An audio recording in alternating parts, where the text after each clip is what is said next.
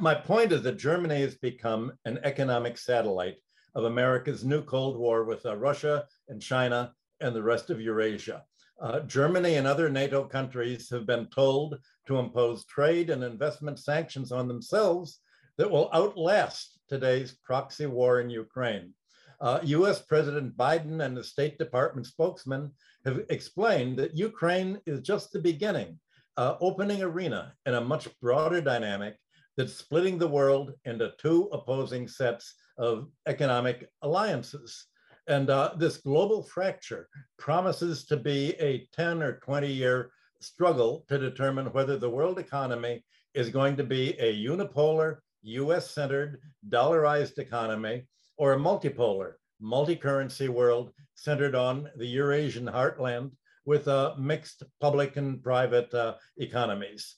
Uh, President Biden has characterized this split, as I'm sure you know, as being between democracies and autocracy. Uh, and that terminology that he's using is typical Orwellian doublespeak. Uh, by democracy, what he means is uh, the Western and US financial oligarchies. Their aim is to shift economic planning out of the hands of elected governments to Wall Street and other financial centers that are under US control. US diplomats use the International Monetary Fund and the World Bank to demand privatization of the world's infrastructure and uh, for countries to be dependent on US technology, oil, and food exports. So, what does he mean by autocracy? Uh, it means that countries that seek to uh, govern their own economy and uh, be uh, avoid the kind of financialization and privatization uh, that uh, England has done under Thatcherism and America has done under uh, Reaganomics. US uh, rhetoric basically means promoting its own economic growth and living standards and keeping finance and banking is public utilities. So that what basically is uh, uh, at issue is whether economies are going to be planned uh, by banking centers, uh, excuse me, just planned by banking centers uh, or uh, create financial wealth or going to create real, real wealth. Now, by I'm, I'm sorry, I had a type, type problem there.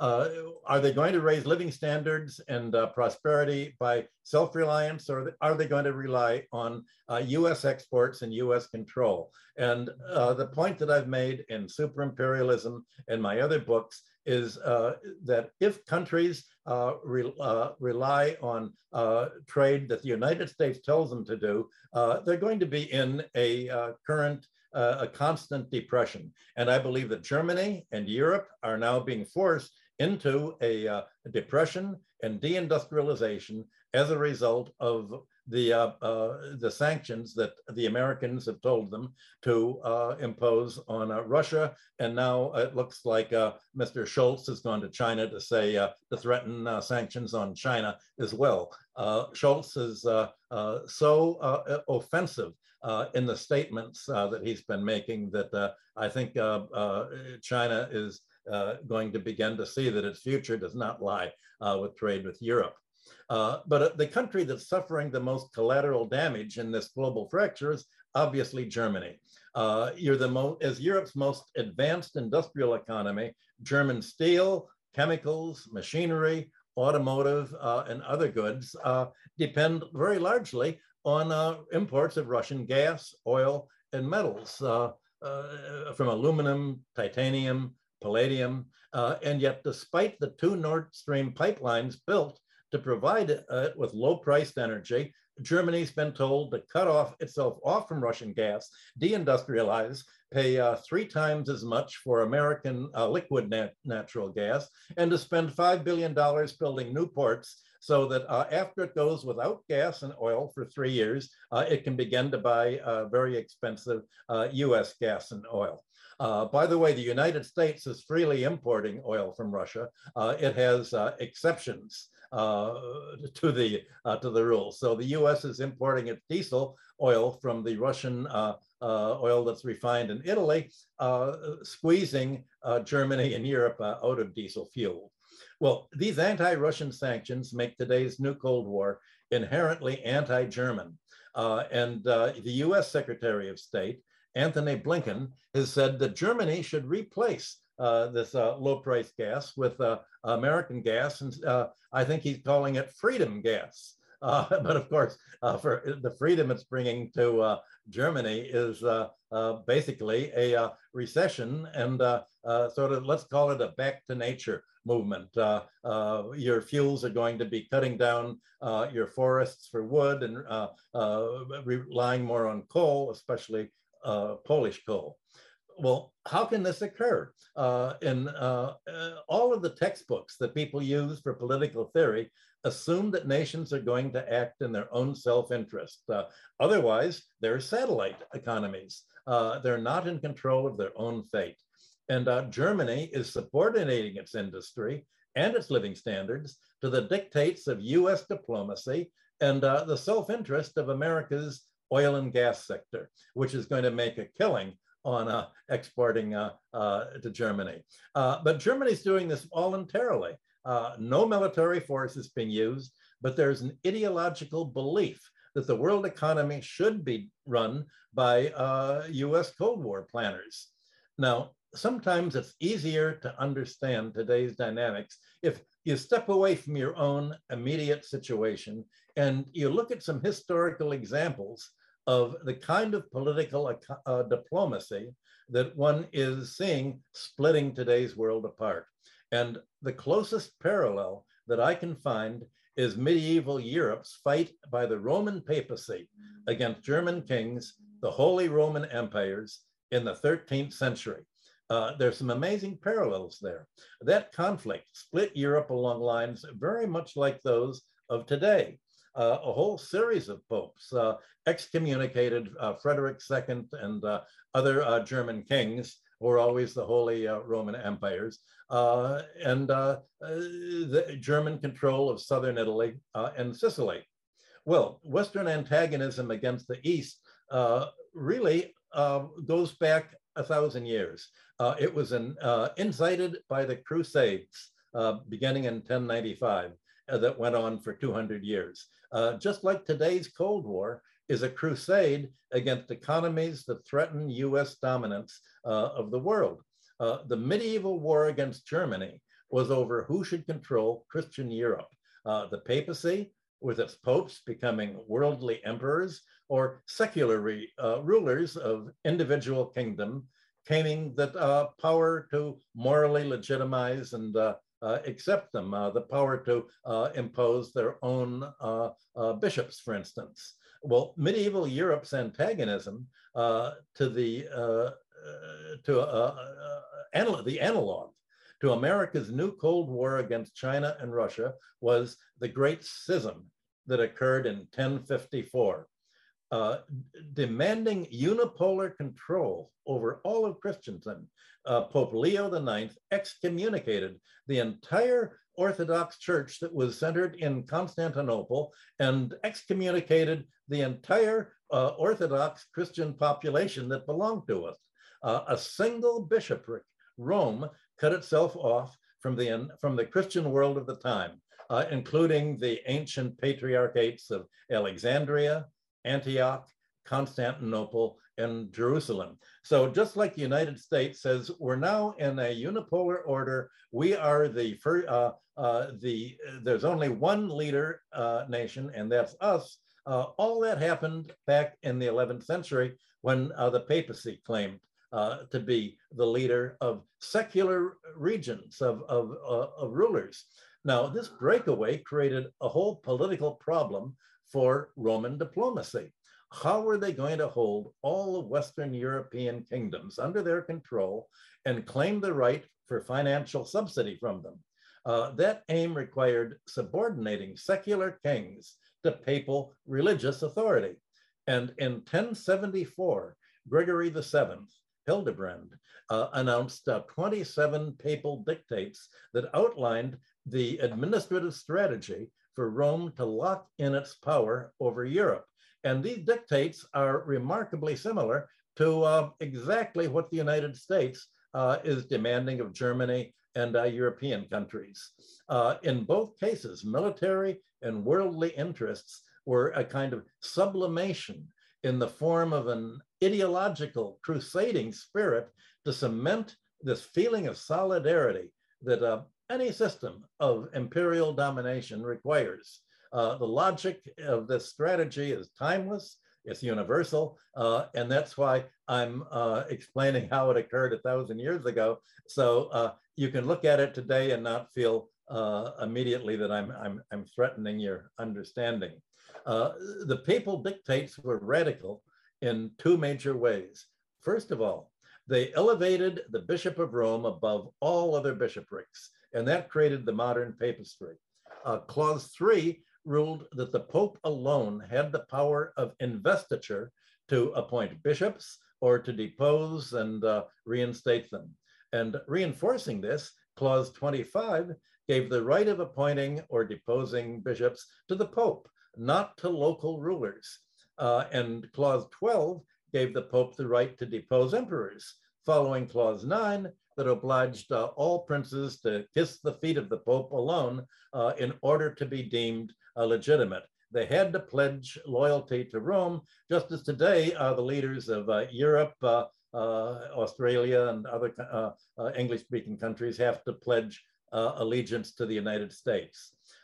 You, and then today, you see the parallel. US diplomats claim the right to name who should be recognized as a, a nation's head of state.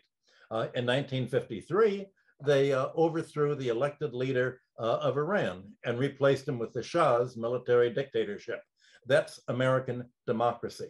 That principle gave US diplomats the right to sponsor color revolutions for regime change, such as their sponsorship of Latin American military dictatorships, creating client oligarchies to serve US corporate financial interests.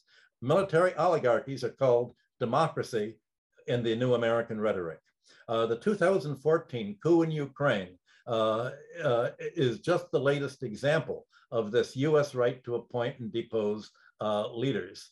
So uh, most recently, uh, you've, you've seen US diplomats appoint Juan Guaido as Venezuela's head of state in, in place of its elected president and turned the country's gold reserves over to him. Uh, President Biden insists that uh, Russia has to remove uh, President Putin and put in a more pro-US leader in his place, someone like Boris Yeltsin, who's considered a Democrat.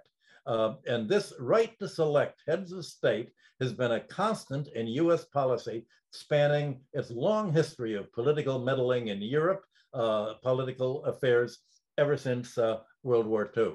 That's why it, uh, it tapped the phones of uh, Angela Merkel so that it could make sure that uh, she uh, uh, wouldn't be thinking any uh, thoughts that did not support the US way of dividing up the world.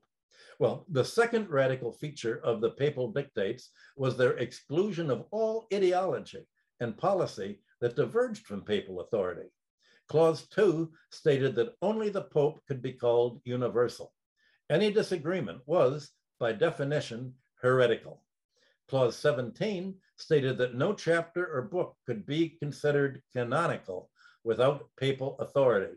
Well, this is the United States today insists in a, a neoliberal uh, economics. That's what they give the Nobel Prize for. Uh, and uh, uh the US has sponsored a kind of ideology of financialization and privatization, saying that the, our free market uh, ideology, uh, that countries have to sell their health systems, their communication systems, all of their infrastructure to US buyers is universal uh, deregulation is universal. That's what uh, Olaf Scholz is going to uh, China uh, this on uh, uh, November 4th to say. You have to deregulate your economy and stop subsidizing your industry uh, it's, it's okay for America to uh, given $54 billion to subsidize its uh, computer industry, but uh, if China does that, it's an autocracy, not a, uh, uh, a democracy. So democracy really means pro-American and subordination to US direction. this demand of universality in uh, today's Cold War is cloaked in the language of democracy, but uh, it really means pro-US uh, for privatization. And uh, it's deemed to be science, as in the uh, Nobel Memorial Prize for Economic Science, but that's just another uh, euphemism for neoliberal, uh, anti-socialist, right-wing economics.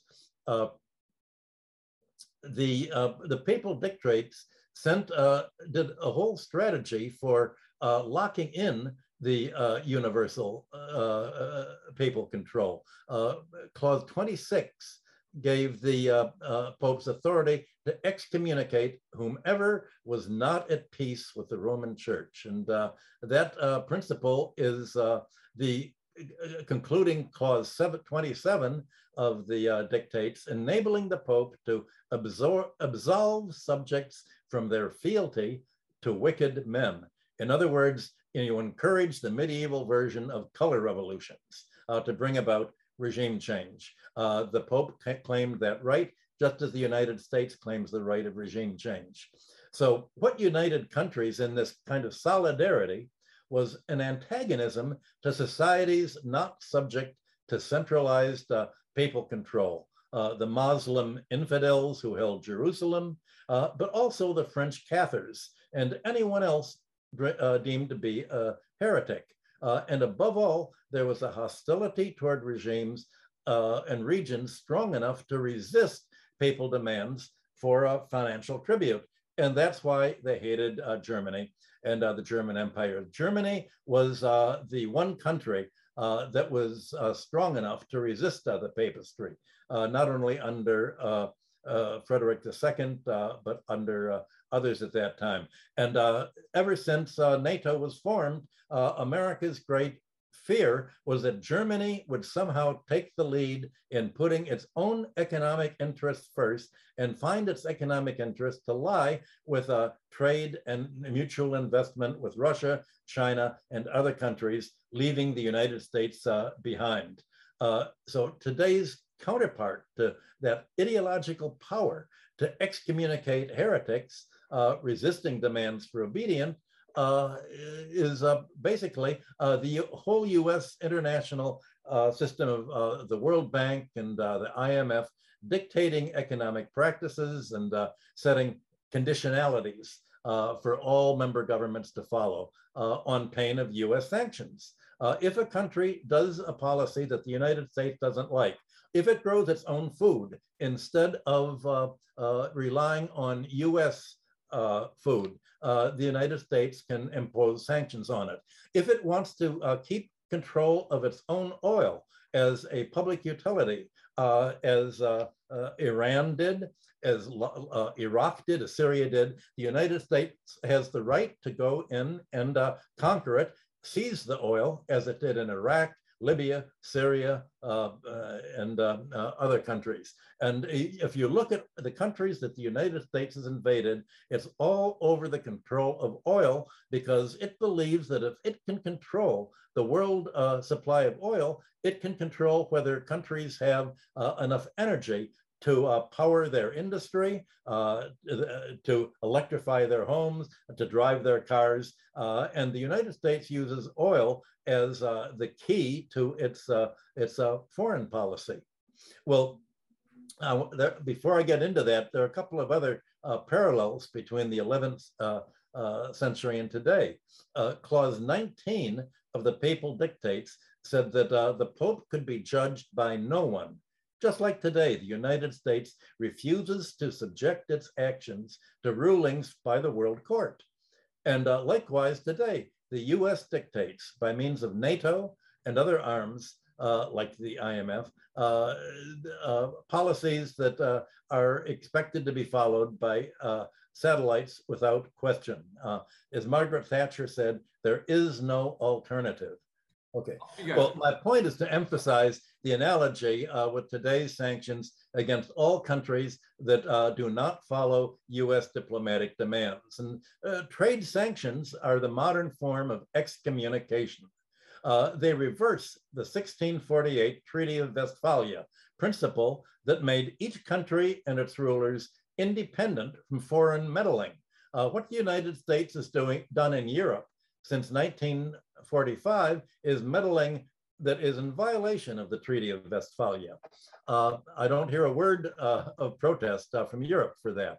Uh, and again, uh, the United States says this is to make sure that you're a democratic, my, meaning a client oligarchy. Uh, the United States has made very sure that the leaders of Germany's political parties, and especially uh, the Labour parties uh, in England, the Social Democratic parties, uh, the left wing in Europe are the most pro-US uh, policies because of the efforts that made by the National Endowment of Democracy and other uh, US subsidies to promote individuals within each party that have promised uh, loyalty to the United States. Well, as I mentioned, by, by excommunicating, I'm um, looking back a, a, millennium ago, when you, uh, the Pope excommunicated the Orthodox Church in Constantinople and its entire population, the Great Schism created uh, a religious dividing line that split the West from the East. And that uh, split was so important that uh, President Putin cited it in his September 30th, 22 speech. And uh, that's one of the reasons that I've gone over this uh, to understand what Russia's position is, and uh, by extension, China's position. Uh, the speech that Putin has been giving in the last month really traces the split between the West and the East all the way back uh, a thousand years. Uh, well, you had the 12th and the 13th centuries, saw the Norman conquerors of England, France, and other countries, along with the German kings, protest repeatedly. Uh, they, they, uh, uh, the barons uh, in England revolted against the kings that were giving money to Rome, the, even local churches throughout Europe uh, protested against uh, all of their money being sent to the papacy. Uh, but uh, they weren't able to break away. And it took until the 16th century for Martin Luther, Zwingli, and Henry VIII finally to create a Protestant alternative to Rome uh, that made Western Christianity multipolar. So why did it take so long? The answer is that the Crusades provided an organizing principle, an ideological gravity. And that was the medieval analogy to today's Cold War between the East and the West. The Crusades created a spiritual focus of moral reform by mobilizing a hatred against the other, uh, the Muslim East, and increasingly Jews who were expelled uh, from many European countries, and uh, the European Christians who's dissented from uh, Roman uh, uh, Catholic control. And that was the medieval analogy to today's neoliberal free market doctrines uh, of America's financial oligarchy and its hostility to China, Russia, and other countries that do not follow this ideology. So in today's new Cold War, the West's neoliberal ideology is mobilizing fear and hatred of the other. This is the new cancel culture. It's demonizing nations that uh, uh, go their own way. And uh, outright uh, racism is uh, fostered on uh, entire people through the Russophobia that's speaking, sweeping the West and the anti-China feeling about the yellow peril that's once again sweeping the United States. Uh, so that Asians in, uh, here in New York uh, are afraid to take the subways because of the physical attacks on them. Uh, ever since uh, President Trump claimed that they brought the COVID to this country. Well, medieval churches in the West were drained of all of their arm, alms and the endowments to contribute Peter's pence to Rome. It was a financial extractant uh, that uh, kept the papacy in power. And uh, the United States, ever since it went off gold in 1971 onto the dollar standard, has used it to get a free lunch. Uh, that I've described in my book on super imperialism. Uh, so that basically uh, using the dollar can be simply provides the United States with the credit that in the foreign exchange that is used to create almost 800 military bases all around the world. And if it disagrees with a country that wants to keep control of its own oil, or uh, go socialist, uh, it can grab the gold reserves, just like it grabbed Venezuela's gold reserves uh, in gold.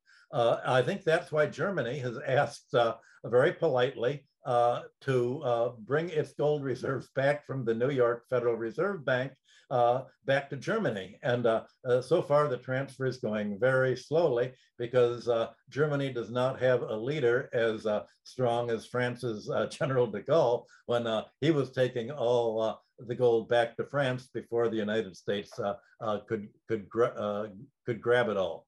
Well, the Pope had its own bankers uh, in the uh, 12th and 13th century. Uh, the Lombards, the Cahorsins, it was the papacy that reintroduced usury uh, to Europe uh, at the very top of the uh, economic pyramid, owned by, owed by, by kings. And that, that was the Pope's free ride. But what ended the papacy's rise to power over other countries was the ending of its war with the East. When the Crusaders lost Acre, the capital of Jerusalem, in 1291, the papacy lost its control over Christendom. There was no more evil to fight, and the good uh, had uh, lost its center of gravity and coherence. Uh, in 1307, right after uh, the Crusades ended, France's Philip IV uh, seized the wealth of the Templars in the Paris, uh, the Paris Temple. He grabbed all of the wealth of the papal banking order, uh, the Templars, and the same thing happened throughout the region. Without a, a, a feeling of uh, hostility towards uh, the rest of the world, without good versus evil, the whole papal empire fell apart.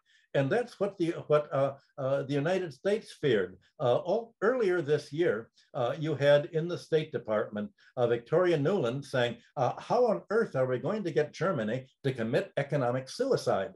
she said, "Well, we've got to make them hate Russia. How do we make them hate Russia? We've got to prod U Ukraine into uh, attacking civilians and uh, creating such horrendous war crimes that uh, uh Russia will have no alternative but to come in and protect its, uh, its civilians from a Nazi racist attack on uh, everyone who can speak, who speaks Russian on the grounds that Russian speakers are subhuman uh, wearing swastikas and with Nazi insignia, uh, the, uh, the uh, Ukrainians began to assassinate uh, and uh, bomb uh, civilian apartments. Uh, this is why there is such a hatred of the Germans throughout the rest of Russia, China today, because you are supporting Nazis. And as Putin said, we lost to the Germans in World War, Germany attacked us in World War One, they attacked us in World War Two, now they're attacking us again,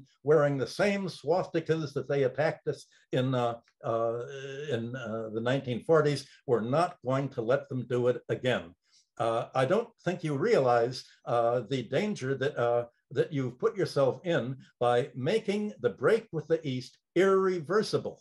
Uh, if you read President Putin's speeches and uh, China's speeches, you get a feeling of uh, not only disappointment, but disgust with the West for not having any ability to uh, resist uh, the support of the uh, uh of uh, the U.S. Uh, that is backing the neo-Nazi and neo-fascist movements throughout Europe.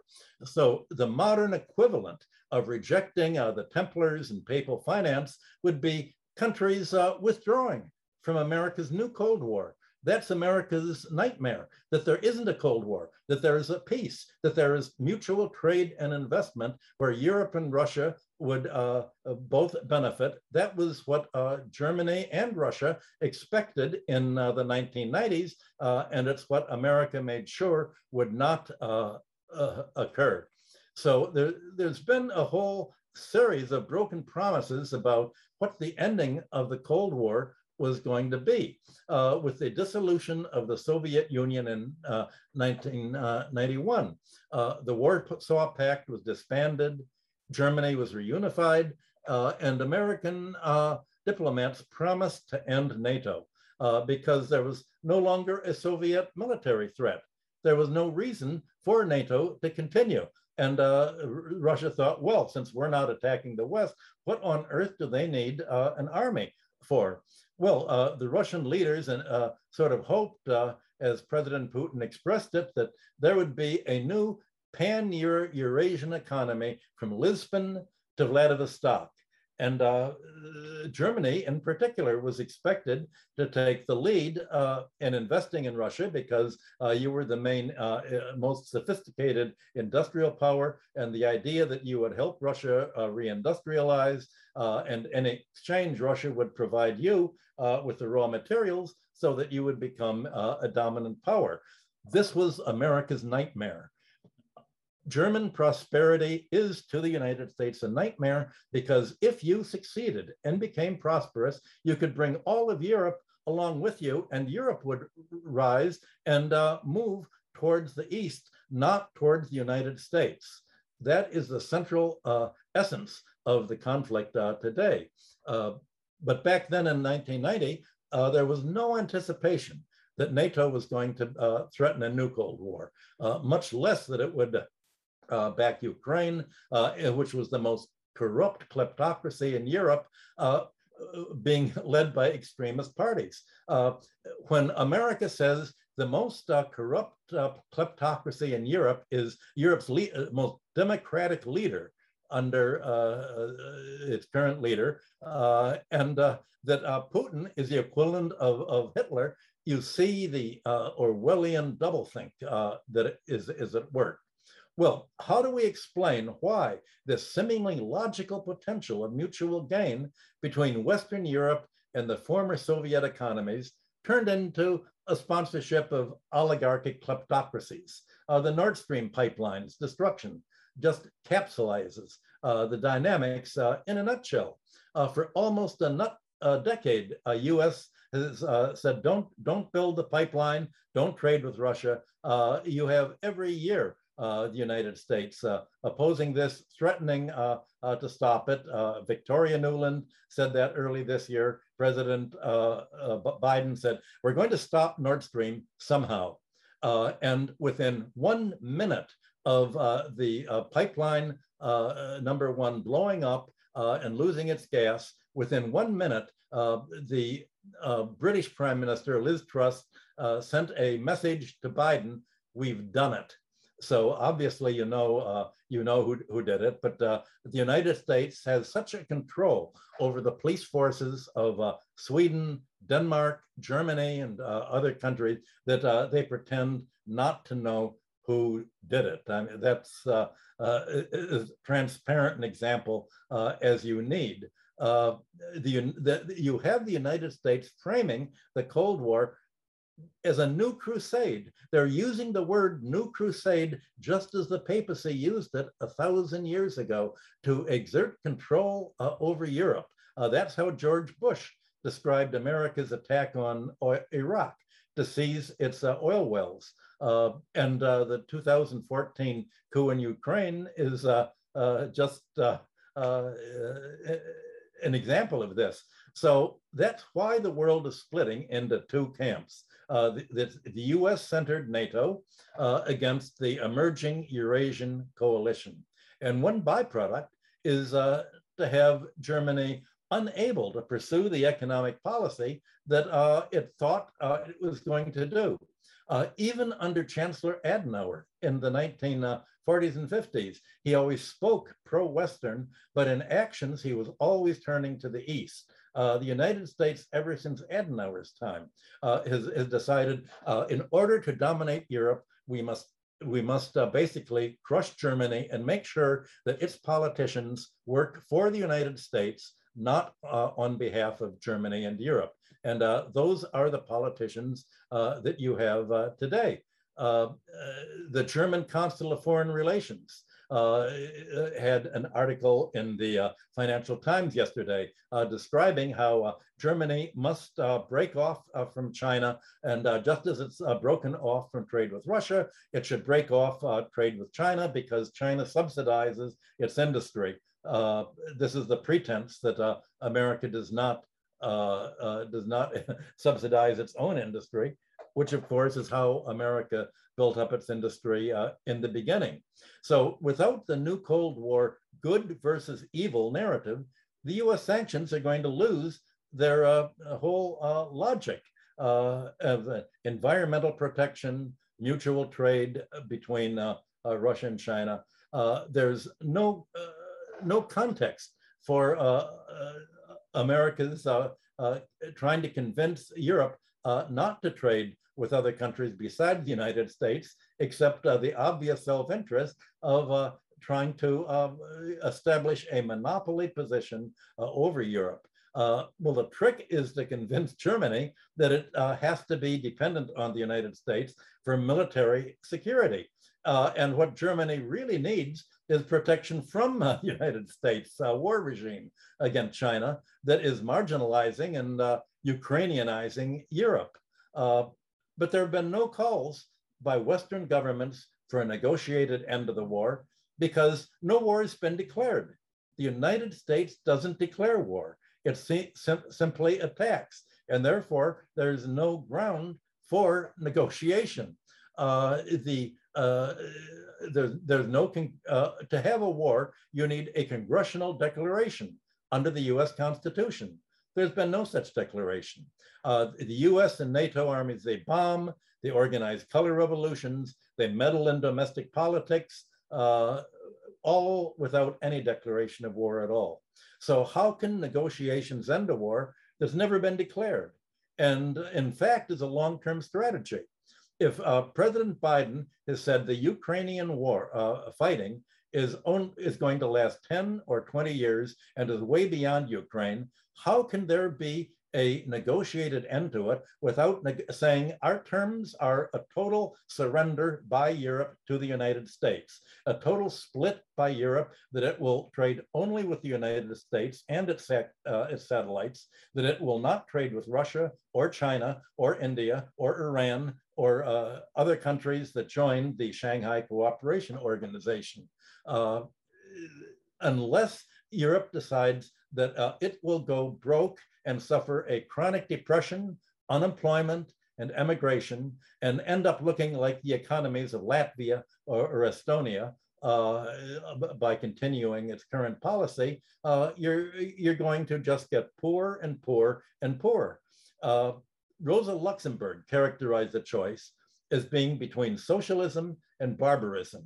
And uh, I've sketched out the political dynamics of an alternative in uh, my recent book, The Destiny of Civilization. Uh, and since I've spoken for my 45 minutes, I better stop here. There may have been some questions about anything that I've said. I hope I haven't said anything controversial.